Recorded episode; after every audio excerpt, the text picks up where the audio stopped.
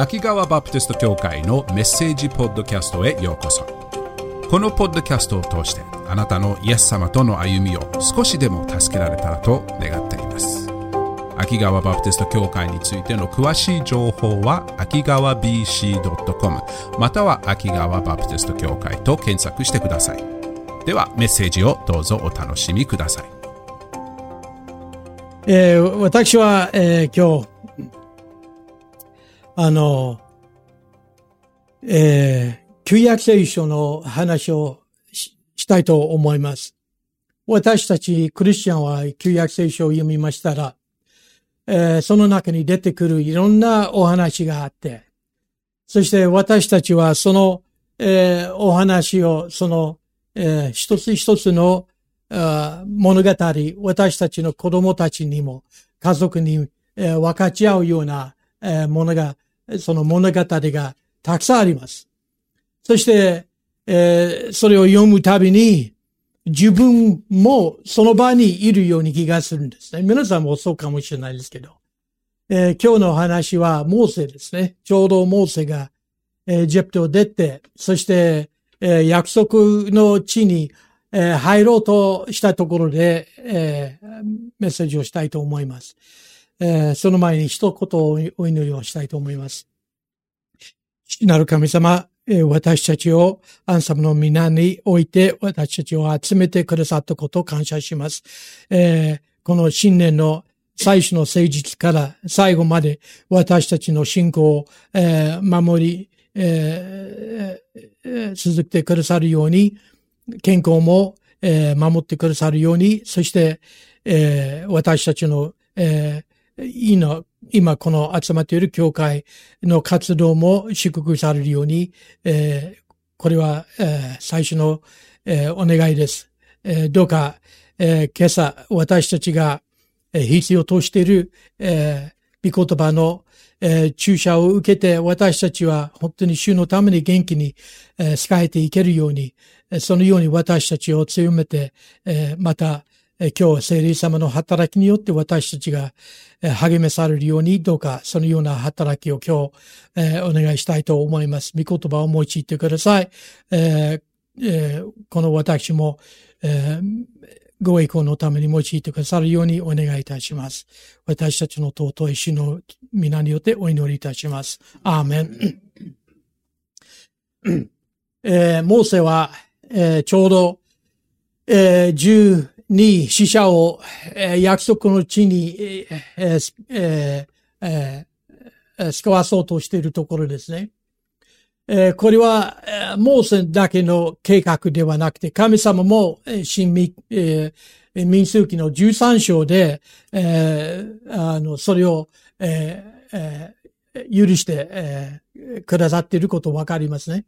だから神様も、モーセも、これはいい、えー、考えだと、え、いうことで、12人の死者を、え、約束の地に使わしまして、そして帰ってきて、やっぱり神様のお約束通りの、それは、ええー、蜂蜜、えー、父と流れる素晴らしい果物も素晴らしい国であるっていうことがみんな分かったんですね。あの、帰りに、えー、それいろいろ集めたものを見せて、あやっぱりこれは神様の約束の地だということみんな分かったんですが、えー、皆さんご存知だと思いますが、えー、12人使わされた12人の中の10人しか、えー、あの、2人、2人しか、えー、頑張って、えーえー、入ろうと、えー、いう、えー、ヨシアとカレブが、えー、その二人しかいなかったんですが、あと10人は、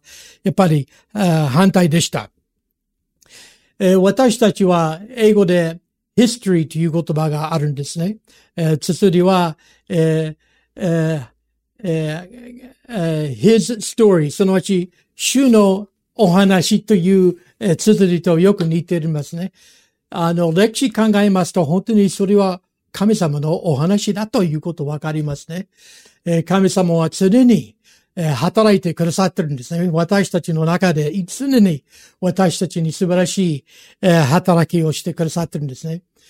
そして、まあ、えー、神様の望みではなかったけれども、イスラエルは40年、えー、荒野の中で迷うことになったんですが、それでも私たちに大きな話が、大きな訓練、また教育があるということを今日学んでいきたいと思います。あの、民数記の終わり、新明記の初めに、モーセはその40年の旅を思い出しているところです。そして、えっ、ー、と、民数記の33章、の、えー、1節から15節まで、モーセは、その旅をしたいくつかの町を、え、述べてますね。全部で30以上の彼らが旅、えー、してきた、えー、町を、えー、述べてますね。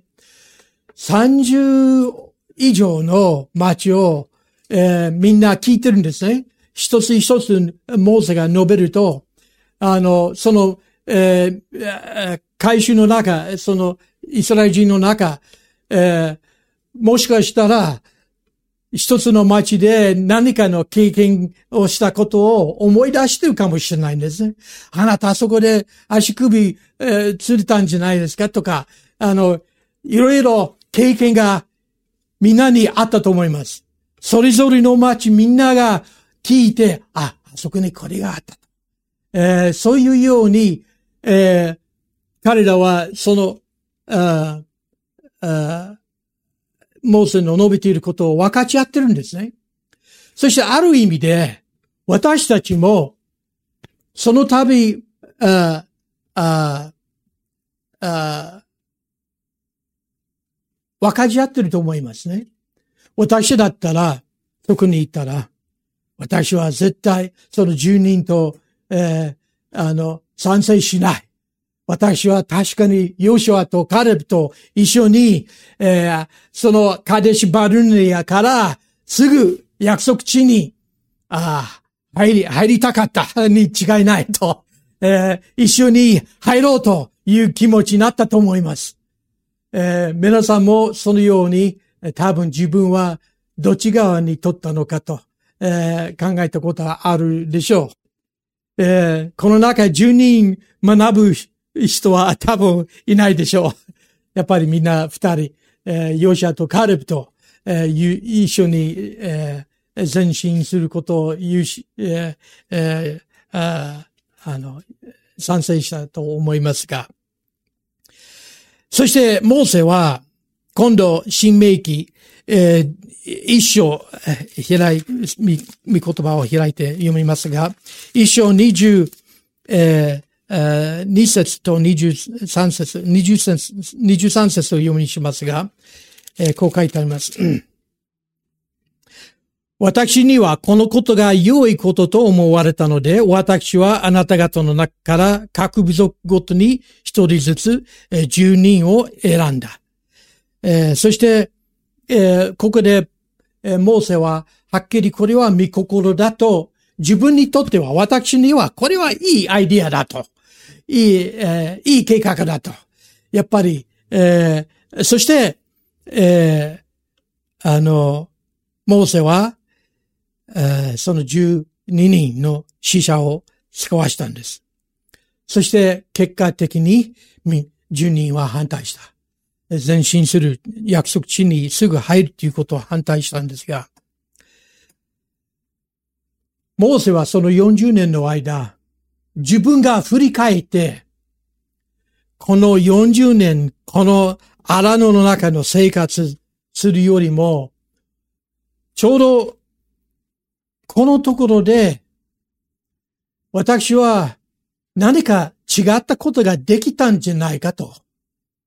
え、違うこと、えーえー、決意できたんじゃないかと、えー、考えて、振り返って考えて、えー、考えたに違いないと思いますね。私だったらそうだと思いますよ。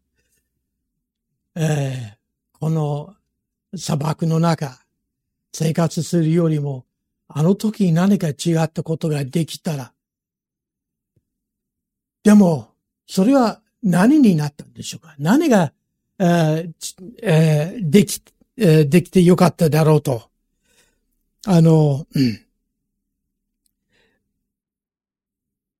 おそらく、モーセは、やっぱりその12人の死者たちと、部族12人の部族の長、部族の頭たちを集めて、千人、えー、隊長、千人、えー、百人隊長、えー、を集めて、祈祷会をすればよかったかもしれないと。そういうふうに考えたかもしれない。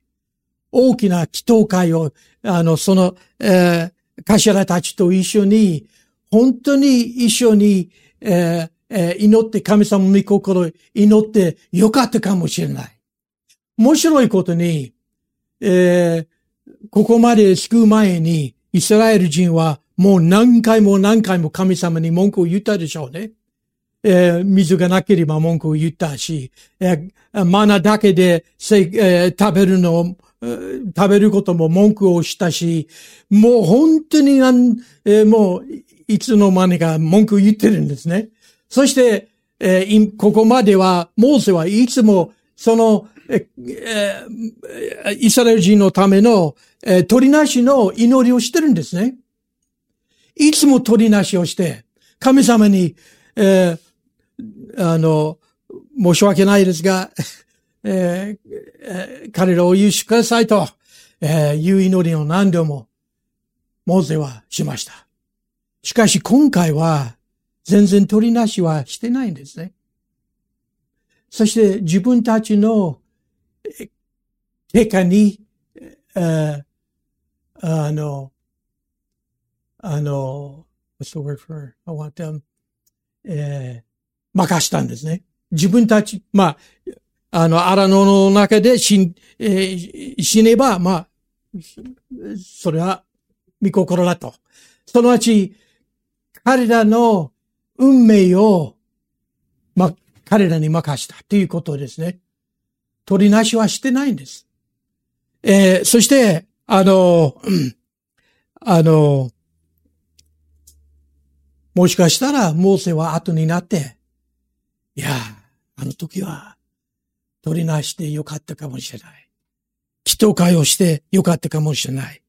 えー、それにしても、モーセは、この場で、見心はっきり分かったんですよ。あの、新明記の9章の、えー、23節で、そのことは明らかになってるんですが、23、9章の23節モーセはここではっきり言ってますね。主はあなた方をカデシュ・バルネアから使わしたとき、登っていて、私があなた方に与えている地を占領せよ。と言われたが、あなた方は自分たちの神、主の命令に逆らい、主を信頼せず、その御声に聞き従わなかった。私があなた方をした日から、あなた方は主に逆ら逆らい続けてきたと。ここでモーセははっきり、えー、もう前進しない、約束地に入らないということは御心ではないということはよくわかりました。えー、そして、えー、まあ、モーセはここで取りなしをしたか、祈祷会を開いたか、えー、開いたことで、物事が変わったかどうかわかりません。変わらなかったかもしれない。でも、えー、今日、えー、この新年の初めの週に、えー、おいて、私は皆さんに分かち合いたい見言葉といえば、第一のポイントですが、全部で10ポイントがあるんですが、5ポイントです。5ポイントにも進まないと思いますけど、第一のポイントはこれですね。祈りということは、あの、どれほど大切かということを、えー、まず考えてほしいですね。この最、最初の誠実から、えーえー、あの、最後の、最後まで、本当に祈りを大切にして、えー、いただきたいと思います。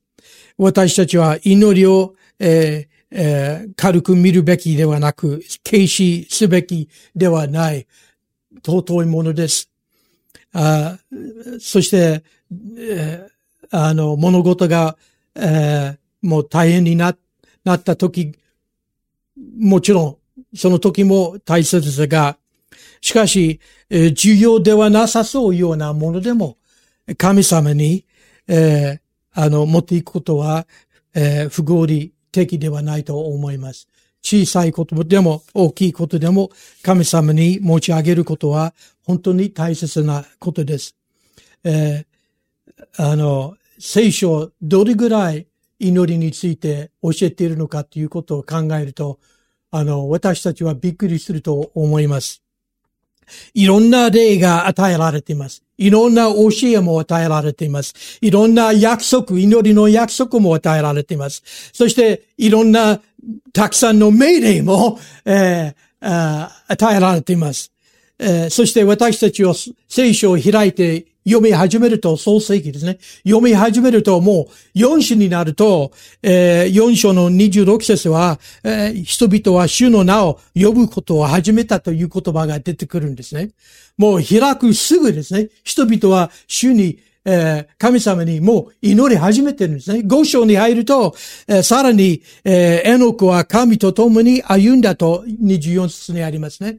だから4章も5章も人々は神様に祈ってるんですね。そして私たちは聖書の最後の、えー、目視録のところに行きますと、目視録の22章の20節にですね、えー、この祈りの、えー、約束が、えー、与えられています。その約束の終わりにアーメン、えー、という祈りの、えー、終わりがあるんですね。あの、しかり私はすぐに来るアーメンという、えー、祈りの約束がありますね。そして、えー、次のところに、えー、21節に、主イエスの恵みがすべてのものと共にありますように、アーメンという言葉があるんですね。ですから、聖書の一番最後のところも、祈りの、えー、あの、願いがあるんですね。そして、創世記から、目視録までの間の、えー、祈りに関する、えー、教えが、あの、すごくたくさんあります。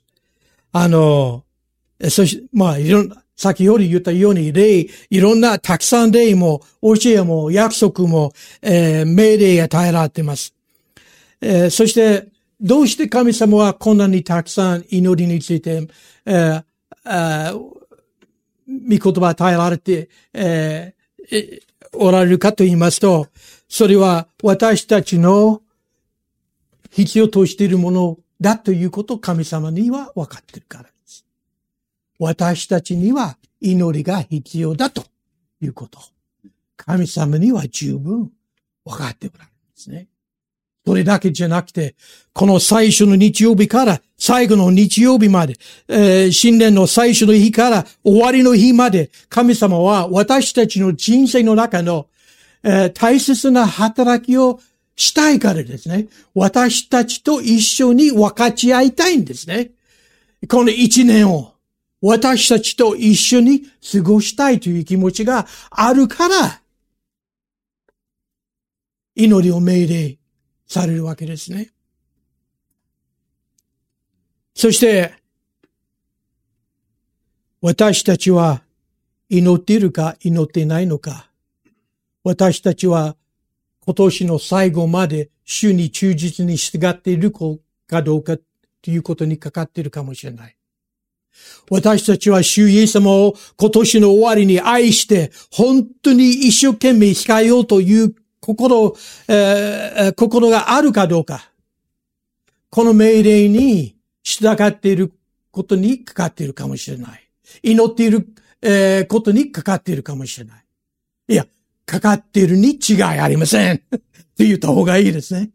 と、あの、あの、本当に私、自分一人一人の個人の約束の地があると思いますね。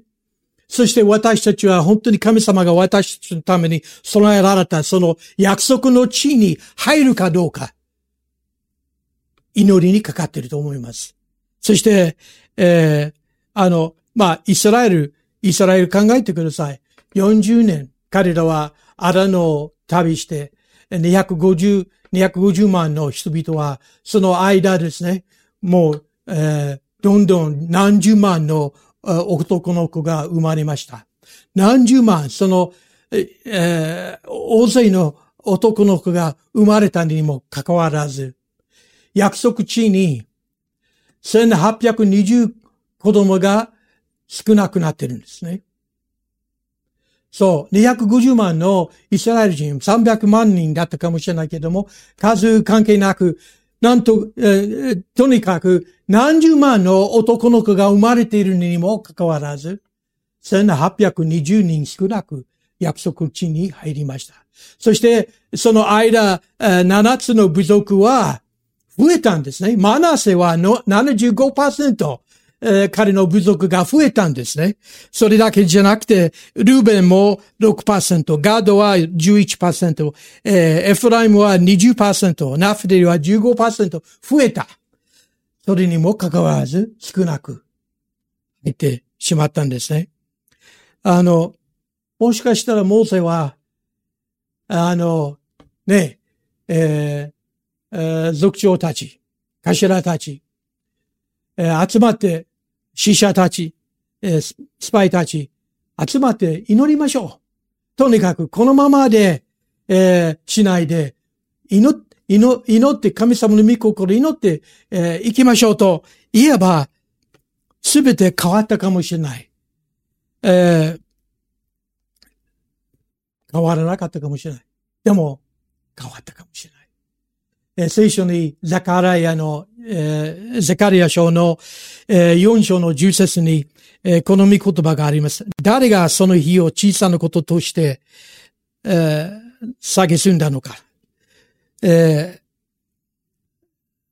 ー、あの、私たちは小さいことでも神様に持ち上げようとすれば、当然大きいこともしますね。だから大きいことから私たち祈り始めたら、それはもう遅いです。私たちは小さいことから始まって祈れなければ、大きいことが起きたら、大変なこと起きたらもう遅いですよ。私たちは我慢できない。神様に頼れない。えー、今10人の中、彼らもそうだったと思いますが、しかし皆さん、一つの言葉があります。えー、英語で prayer makes a difference。誰が訳訳してみますか？祈りは変化をもたらす。祈りは、えー、そう、that's good.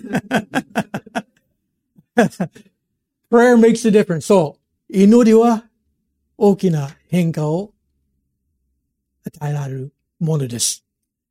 あの、うん、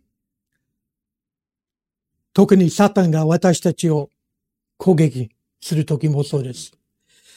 あの、また自分の家族の救いのためにもそうです。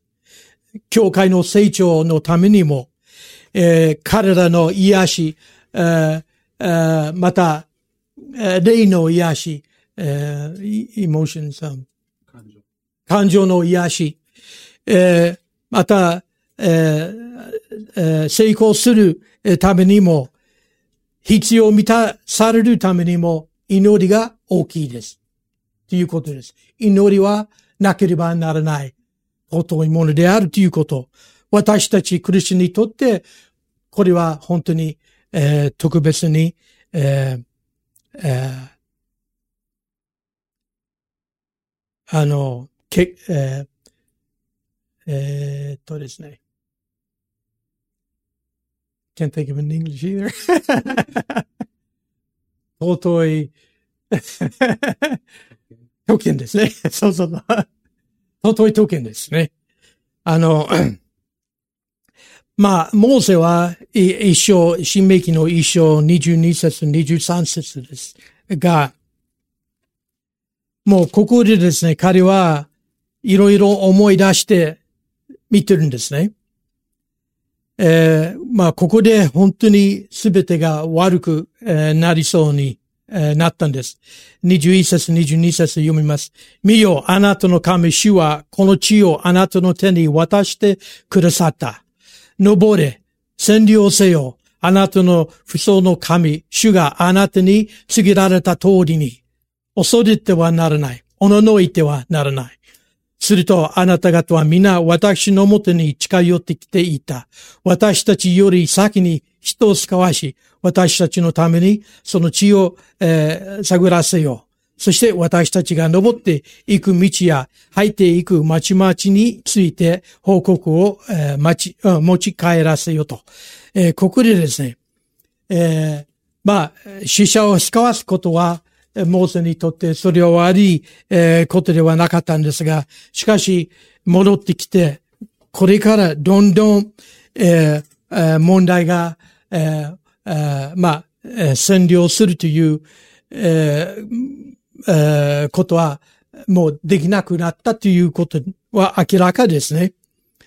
そして三章の25節も読みますが、三章の25節、26節。これは、モーセにとって最も悪い、えー、ひどい、えー、日でした、えー。神様から聞いたことですが、えー、三章の25節です。どうか私を渡っていってヨルダン川の向こう側に、えー、ある良い地、あの良い産地、またレバノンを見られるようにしてください。しかし主はあなた方のゆえに私に激しく怒り、私の願いを聞き入れてくださらなかった。主は私に言われた。もう十分だ。このことについて二度と私に語ってはならない。ここでですね、これ2回目ですが、えー、モーセでも、えー、40年旅終わったら、その荒野の旅終わったら、約束の地に入ることは許されないということを聞いた、あ聞いたことでした。えー、後で説明します。皆さんもご存知だと思いますが、モーセはどうして約束の地に入ることができなかったかと言いますと、それはモーセが何かの間違いをしたということ、という、えー、理由ではなく、あるいはモーセは弱かった、何か弱かった、弱さ、何かの弱さがあったからではなくて、モーセは神様の命令に逆らった。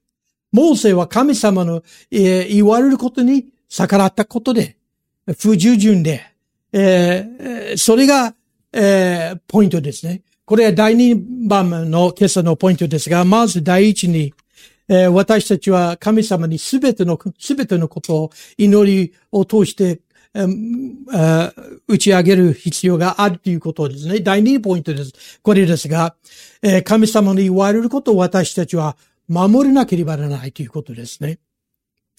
あの、あの、私たちの人生の中の小さなことでも、えー、あ大きいです。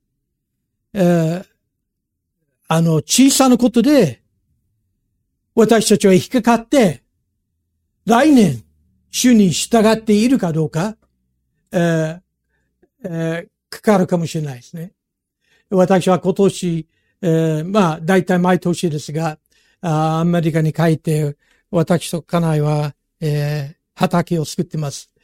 えーえー、私の大好きな枝豆ですね。えーえー、もう去年も今年も、えー、作ろうとします。えー、枝豆大好きで。えー、そして去年はうまくいったんですね。今年も、えーえー、種をまいて、えー、しかしいつの間にか全部食べられちゃったんですね。何かに。去年も、えー、食べそうになった ことがあってですね、えー、去年分かったんですね。それは小さいウサギが、その建てた塀の中をあ入ることができたんですね。あああの、お母さんは入れないけれども、赤ちゃんは入れたんですね。参ったなと思ったんですよ。えー、聖書の中に、えー、まあ、やみます。狐、小さい狐で、small foxes that spoil the vine、えー、同じ、同じように小さい狐が、えーえー、なん、なんと言ったらいいんですかね。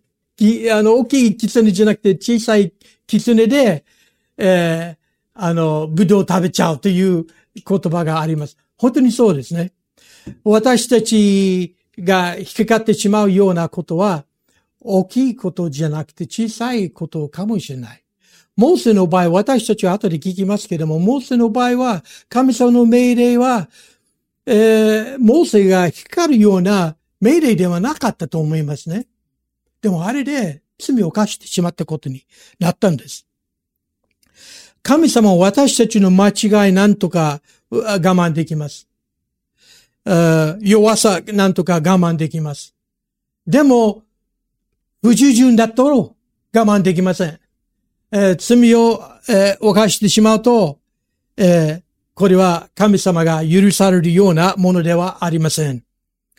あの、あの、ちょうど今日これから読む箇所ですが、これは民数記、どうぞ開きください。民数記の20章ですが、えー、20章の6節から読み始めますが、これはイスラエル、イスラエルにとってこれは栄光なる日となる、べきでした。本当に神様の栄光が現れる素晴らしい、日と、なったはずですね。20、20章の6節を、読みます。こう書いてあります。モーセとアーロンは集会の前から去り、会見の天幕の入り口にやってきて、ひれ伏した。すると、主の栄光が彼らに現れた。ここにヒントですね。今日、この日、神の栄光が現れたこの日は素晴らしい日となる。イスラエル人にとってこれは本当に神の栄光を表されるべき日となることに違いありません。本当に神様の栄光、神様の誉れとなる日ということは、ここでわかりますね。そして8節読みます。えー、神様はさらにこのようにモーセに命令されます。えー、杖を取れ。あなたとあなたの兄弟アロンは回収を集めよう。あなた方が彼らの目の前で岩に命じれば、岩は水を出す。彼のために岩から水を出して回収として、え、回収とその家畜に飲ませよと。えーえー、このように、えー、神様はモーセにえ、岩に、なん、なんと書いてありますか？岩に命じればというふうにですね、このようにモーセに命じられています。そして、え、結果は、えー、9節にありますが、そこでモーセは主が仮に命じられた通りに主の前から杖を取った。ここまで大丈夫ですね。杖を取った。杖を持ってきた。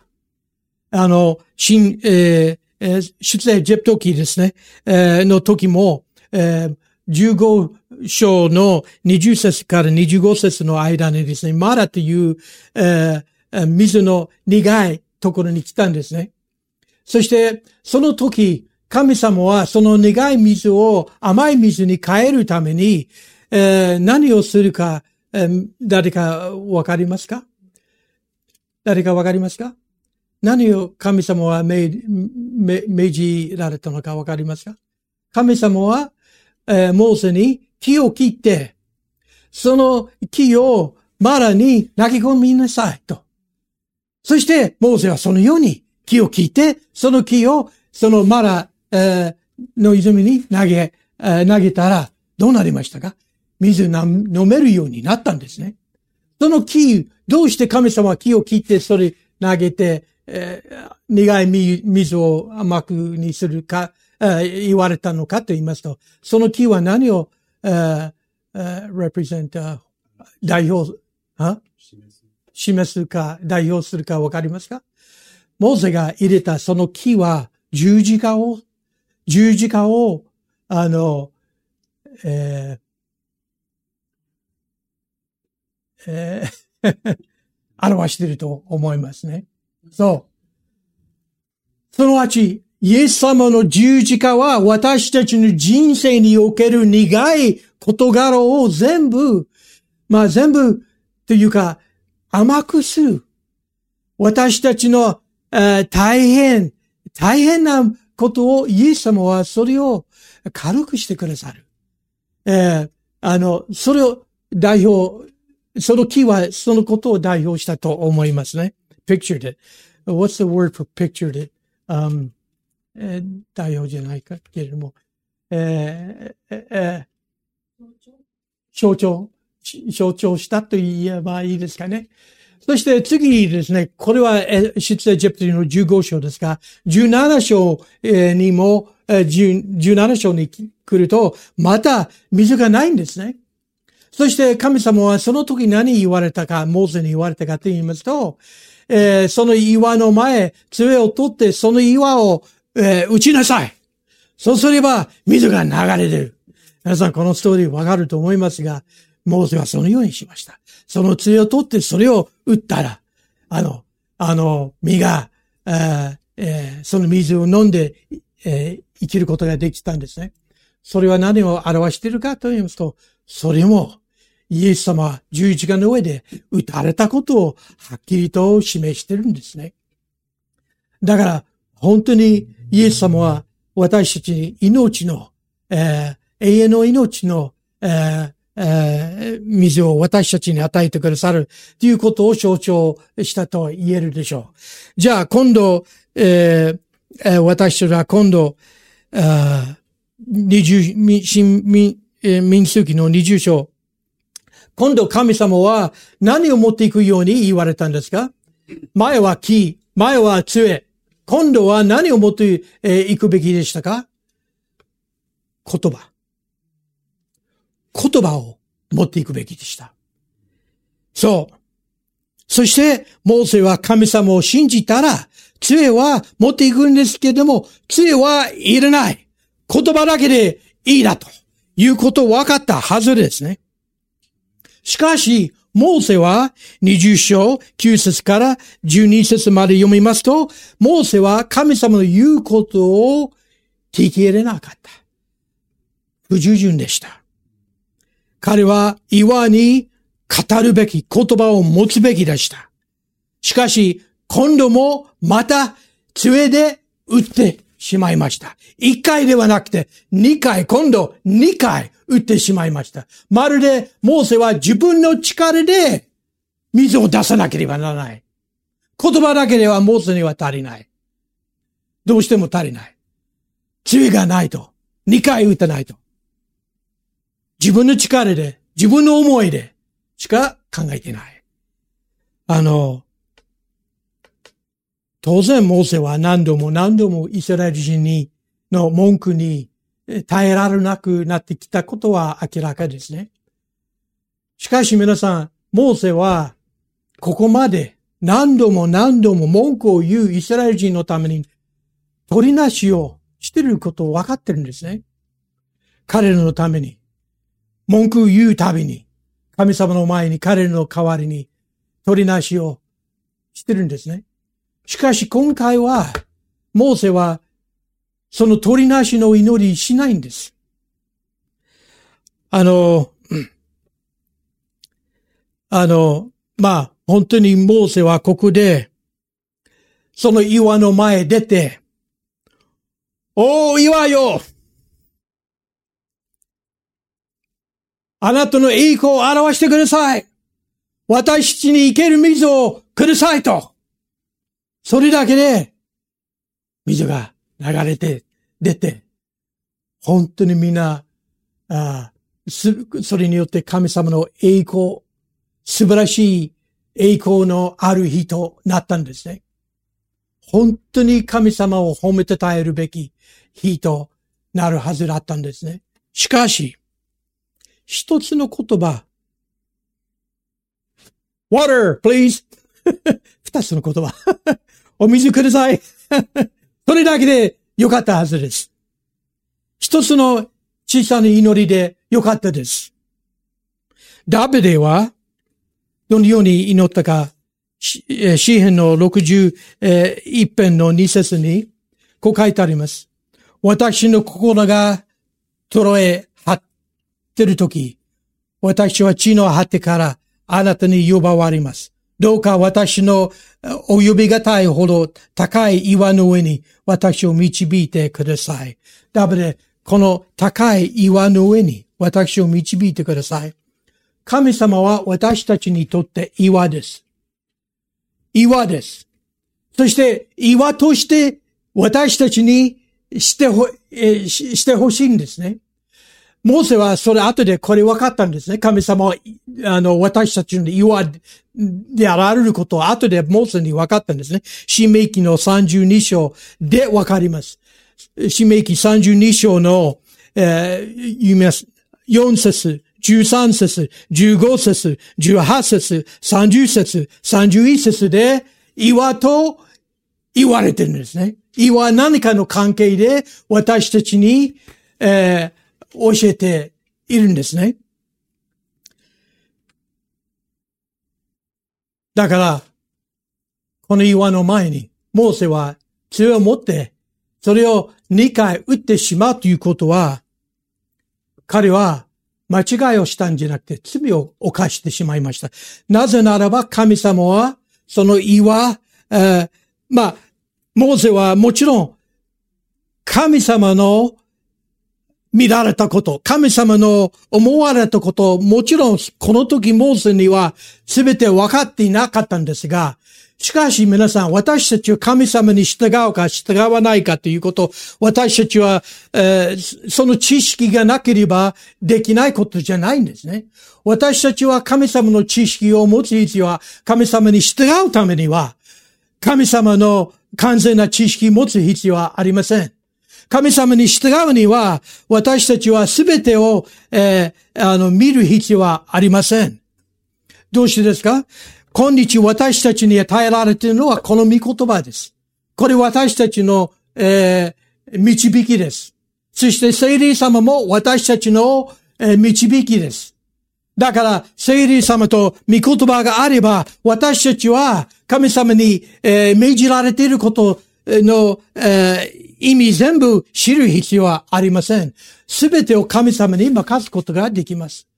そして、御言葉が、聖霊様は、あの、そのうちに私たちを導いて、すべてを明かしてくださるんですね。物事が。私は51年前に、あの、えー、覚えてます。えー、7月、夏の7月、私は、えー、あの、私の父の経営していたガソリンスタンドで、えー、夜働いていまして、そして、えー、私は、えー、私の牧師のメッセージは、その、えー、仕事が真夜中だっただったので、仕事終わって、その、えー、カセットテープあ、あの時はね、カセットテープを聞きながら、メッセージを聞いて、そしてメッセージの中に牧師さんは神様の御心を知り、神様の御心をなせという言葉を、えー、説教して、そして私はあの時ですね、神様の御心を知り、神様の御心をなせっていうことは何だろうと思って、えー、あの、私はその時、えー、メッセージを聞けなくなって、そして神様に祈り始めたんですね。主よ、どうかあなた様の御心を私に示してください。何であるのかを私に示してください。何であっても私は従いますと、えー、いうふうに祈ってるんですね。えー、小さい祈りですが、心からの祈りでした。えー、私は、えー、2年、普通の大学で勉強して、あの、あの、テネシー州の、えー、チャダヌーガ市で、家内にそこで出会って、えー、そこで2年過ごして、3年目は、私の実家の近くの進学校に入る予定で、えー、その進学校に入って、えーえー、まあ、親の、えー、家の近くだったのか、えー、だったことが、それもあるんですが、でも何のために進学校入るのかっていうことも、それはあまりわからない。えー、まあ家、実家に近いということ以外は、えー、別に、えー、神様に仕えるという気持ちはなかったんですが、しかしあの7月、その祈りをして、その晩でですね、私はその場で立って祈っている間に、パッと頭に日本が浮かんできました。それおかしいと思って。なんで日本のことを考え、考えるようになったのかと思ったんですね。そして続けて祈ります。どうか、御心を示してください。祈っても祈っても日本のことを戻ってくるんですね。何にも日本について何も知りませんでした。知っていたのは日本人はみんな、えー、髪の毛は黒で、えー、背が小さい。そしてみんな魚を食べる。それぐらい、それぐらいしか知りませんでした。それ以上は知りたくなかったんです。でも、立って祈ってると、日本のことだけ、えー、浮かんでくるんですね、頭の中に。そしてやっと、宣教師として神様は日本に食わしたいのかなと、分かって、その場で、その場、えー、まあ、ガソリンスタンドの中だったんですね。私は外出て、外出て、そして、宣教師になることを見心かな？と思いながら、私は宣教師になるためには、どういう犠牲払わなければならないのかということを考え始めたんですね。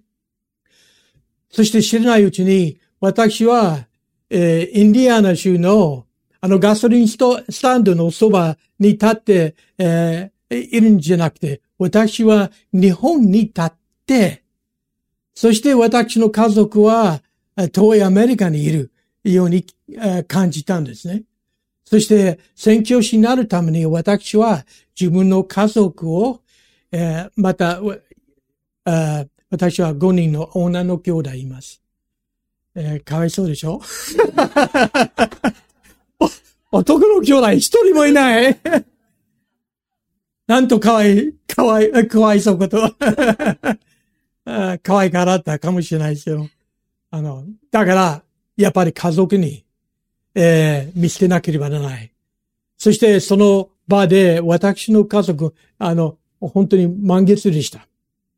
私は日本側に立ってて、私の家族は満月、その月の反対側に行って、えー、彼らは今晩何をしているのかというふうに考えて、やっぱり、えー、家族のことをえー、宣教師になる、なるためには自分の家族を考えてはいけませんと。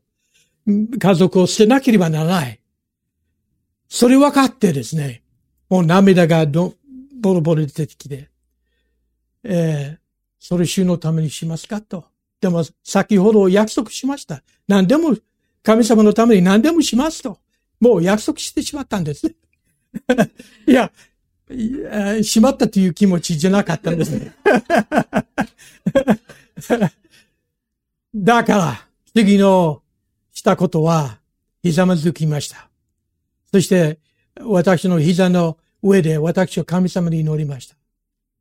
御心は、日本に行くことは、御心ならば、行きます。ひざまずいてそのように祈ったんです。そして見心じゃなければ早く示してくださいと。結構えたと思います。でも、その場で日本に来ることは見心だということは、よくわかりました。よくわかりました。立ち上がって9月、えー、新学校入りましたら、9月に宣教師になるべくこと分かったんですね。そして、進学校入って、数ヶ月、あの、経ちましたら、ある、ある日、起きて神様に祈ったんです。い、まあ、日本に行くことは見心だと分かってますが、どうか今日何とかして私にそのことを、えー、確実に教えてくださいと祈ったんです。そして進学行って、えー、授業いくつかあって、えそれからチャプルがあったですね。チャプルに行って、10、多分11時頃だったと思いますが、チャプルに行って、座ってるんですね。そして、えー、説教が始まる前に、えその進学を訪ねているお客さんをまず認めたんですね。そして、その日、私のすぐ後ろに、三人の宣教師が訪ねてるんですね、その進学校。三人とも日本の宣教師でした。私の知ってる人、今知ってる。あの時全然知りませんでした。でもその日に、その祈りが御心だと分かったんですね。だから、神様はそのように私にすべての道を途中で示してくださいました。御心を教え、全部わかりませんでした。やっぱり日本人は、やっぱり 魚好きだと それしか知りませんでした。でも全部知る必要はありません。モーセは、あと私たちは、神様の御心、えー、果たすためには、必要なこと全部、えー、私は23歳で日本人、日本に来ました。日本に来て、どういう巨人に会うか、どういう巨人に、えー、何ですか、うん、直面するか、ということを知りませんでした。あの、先週私は川越市の、えー、私たちの家で始めた、その川越新生バプティスト教会でメッセージをしたんですが、えー、ある日曜日、その街道である日曜日、メッセージをしまして、そして後になって、なったことですが、えー、スティーブン先生はその場で、その、えー、説教の中で日本に召されたことを、えー、受けたんですね。あの、その神様御心だということを彼には分かったんですね。多分12歳だったと思いますが。そして12歳の彼は神様の御心それは果たすためには、それはどういう意味なのかということを全部知る必要はありませんでした。確かにその場で、えー、先生は、12歳の彼は、私は日本に宣教師として戻ってくるべきということしかわからなかったと思いますね。でも OK と。多分心の中で大丈夫ですと。神様に返事したと思います。12歳の彼は、23歳の私よりも日本のことをよく知っていたと思います。日本に住んでいて、日本語ももっと上手だったと思います。そう。でも、私たちは、教授に会うということは、どういう意味ですか？私はこの間聞いた言葉ですが、教授、教授、教授、いや、教授。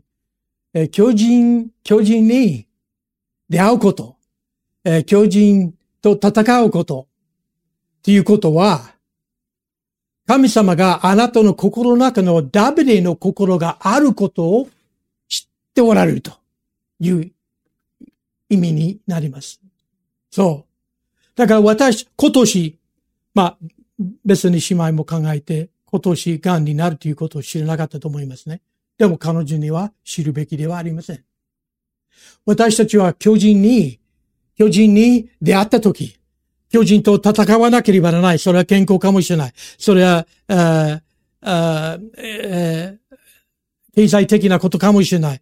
わかりません。仕事のことかもしれない。何であろうと構わないです。巨人に出会ったときに、神様はあなたの心の中のダブリの心をえー、持っていらっしゃる、持っておられる、持っていること、神様には、それ分かってるんですね。だから悪いことじゃないんです。神様は私たち信頼してるんですね。岩の前のモーセ、神様は信頼してるんです。モーセは確かにその岩に、お庭、おい岩、give me water, お水ください。というのを待ちかねていました。それほどモーセ信頼したんです。そして今までモーセも神様に信頼したんです。だから、お互い問題がありました。モーセは神様の言うことを聞かないで、自分勝手に岩を2回打ってしまったということは彼の罪となって、それで彼は約束の地に入る切符をなくしてしまいました。そこで失ってしまったということを考えてほしいと思いますね。私は、えー、日本に、えー、来て何もわかりませんでしたから、私の団体の一人の宣教師は入間市に住んでいて、その宣教師にお願いした、私たちは日本に来ますから、東京の地域に、えー、住みたいから、えー、頼みます、えー。住む家とか、えまあ、探して備えてくだされば助かりますというふうに連絡を取って、えー、イルメシの、えー、2年半住むことになったんですが、私たちは日本に来る前に、その宣教師は私のために印鑑を作ってくださいました。えー、そしてその印鑑は、えカーター・ダブデとなってます。そして日本に来て、デイビッドという言葉はデビットであることを知りませんでした。ダビデは普通だと思っていて、ヘブライ語じゃなくて、普通の英語の発音だと思って、ずっとダビデの印鑑を使ってきました。今も使ってるんですね。この教会を買うために銀行するそのカーターダビデの印鑑を持っていかなければなりませんでした。あの、そしてずっと今まで日本にダビデというのは私だけと思っていました。でもスキーキャンプに行って、もう一人のダビデがいること分かりました。日本人です。名前は全部漢字です。通る漢字と優秀の衆、えー、っていう感じですね。ダビデ。小林。ダビデ。あなんか二人います。でも、えー、いや、ダビデ、えー、の名前は恥ではありません。誇りを持ちます。しかし皆さん、ダビデも罪を犯しました。モーセも罪を犯しました。私たちは考えますけれども、モーセは悪魔の働きわかりますね。創世記の初め読みますと、悪魔という名前、悪魔とかサタンという名前で出てこないんですが、えー、蛇として出てくるんですね。だから、モーセには蛇の働き、悪魔の働きわかるんですね。ダブデも、あ、あ、サタンの働きわかりますね。サタンという言葉は、第一、えー、歴代史の21章一節に来るまでは、サタンという言葉が使われていないんですが、第一、えー、歴代史の21章一節で、サタンがイスラエルを攻撃することを書いてあります。そう。悪魔はモーセをもダブデをも攻撃します。私たちをも私たちと戦います。でも、皆さん、大丈夫です。大丈夫です。どうしてですか？神様が私たち側にいるからです。モーセはどうして私たち、あの、イスラエルはそのまま約束地に入るべきかと言いますと、彼ははっきり言いました。主は私たちのために戦ってくださるから、大丈夫です。そして私たちは今年何かの巨人に会えば、巨人に戦わなければならなければ大丈夫です。どうしてですか？神様は私たち側に、え立って戦ってくださるからですね。私たちに何かの命じれば私たちはその命令に、え、背く必要はありません。神様は、え、助けてくださる。私たちに無理なことを命令しません。神様は何も日本について何も知らない私を日本に、呼ばれたとき、全部知る必要はありません。日本人は優しい人たちですから大丈夫でしたけれども、しかし私はそれも、えー、反対されてもそのことも知る必要はありません。私はもう終わりですね。あの、あまり時間がない終わりにしますけど、最後の例一つ挙げます。私は日本に来て、入間市に住んでて、お茶の水まで通ってて、家内も最初は一緒に通いまして、そして2年半勉強して、もう、えー、そろそろ私は教会を始めることを考え始めたんですね。どこで教会始めるのか全然知らないで、私は、えー、東森山に見にいたし、町田までも見に行きまして、全然平安がないですね。えー、そしてある、ある日、高島平について何か、耳に何かニュースが入ってきて、そして、えー、おそらくそのニュースというのは、誰かがその、えー、団地の14階の建物に行って、そこから飛び降りて自殺したっていう事件だったかもしれないけれども、はっきりわからないんですが、何か高島平私の耳に入ってきて、えー、あるえー、日に、日本語学校の勉強終わって、私は竹島大で見に行くことになって、えー、その日、家内はもう、えー、次男で妊娠して学校に通っていなかったけれども、でも、その、その日、私は一つの御言葉を目にしたんですね。それは、詩篇118の24で、えーえー、このように言っています。これは主が設けられた意である。私の目に、えー、ついたのはこの言葉です。えー、これは主が設けられた日である。えー、英語で This is the day という言葉、えー、読みましたら、神様に祈ったんです。神様、これが何ていう日ですか？今日、えーえ、教会を始める街を、えー、見つけますか？というふうに祈ったんですね。その日、しんえー、日本語学校終わって、タクシー、タクシーメダイに行って見、見ましたら、そこで教会始めるということをはっきり分かりました。見心だということをはっきり分かりました。そして、家内にも、あ玄関のところで、えー、あの、高島、高島平に行くことは見心だということを彼女にも分かったんですね。ただ、彼女はそのことを私に言わなかったんです。20年後、そのことを私に 25年後かもしれないけども、25年、あなたは玄関出た瞬間、それは見心だと分かりました。で、私には言わなかった。それは私の、私自身が知るべきこと、分かっていたからですね。私が見心だと知らなければ、彼女を知っても意味がない。そして、やっぱりそれは見心だということを分かったんですね。神様はその働き祝福してくださいまして、今、ウスレ先生、そこ、えー、出身で、あの、ウスレ先生と家族が救われたんですが、あの、まあ、神様は今日、私たちとモーセに語った形は全然違っていても、御国に従うことはとても大切です。これで今日のメッセージ終わりますが、二つのポイントだけ、えー、祈りは大切。今年祈りは大切。主に従うこと。どれほど大切かということ。この二つのポイントで、あの、とにかく今年過ご過ごしていか、行かれたら、あの、きっと違うと思いますね。それでは一言お祈りします。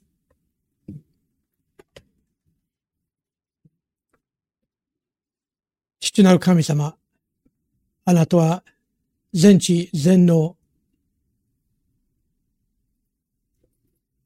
お方で、すべてのことをしておられます。何でもできになるお方で、私たちは自分の弱さに頼る必要はありません。自分の知識に頼る必要はありません。主よどうか今年私一人一人と一緒にこの、えー、一日一日を共に過ごしてくださいますように、一つ一つの、えー、願いを朝まで持って、えーえー、いけるように、どうかそのように私たちを導いてくださいますようにお願いいたします。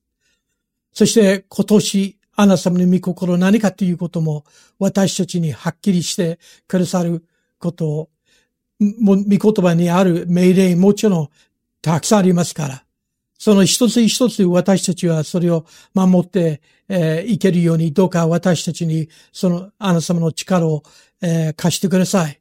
あなた様のそばを歩いて、そして、えー、エノクのようにあなた様と、えー、交わりをして、えー、今年過ごしていけるように、勝利的な一年となりますように、主よ、どうかこの二つの、えー、ポイントを私たちは忘れないで、えーえー、生きていけるように助けてください。本当に私たちを、えー、それほどまでに私たちを愛してくださって、私たちにアンサムの尊い、その十字架の上で死なれたイエス様を与えてくださってありがとうございます。旧約聖書のその十字架がはっきりされています。そのマラの池に投げた、投げた木、そしてモーセの至った岩、それはイエス様の象徴的なものであり、そしてその十字架は本当に、えー、取るに足らないものではなくて、本当に信じる私たちには何より重要なものです。えまだ主イエス・キリストを信じていらっしゃらない方一人でも、えー、おられたら、どうか主よ、その十字架の、えー、大切さを教えてください。そこに私たちの永遠の命、そこに永遠の救いが与えられた、与えられるものであること、どうかそれを教えてください。私たちを愛してくださって、それほどまで、感謝いたします。私たちも主よあなたを愛して進んでいけるように、一人一人を助けてください。あなたの尊い皆によって祈ります。アーメン。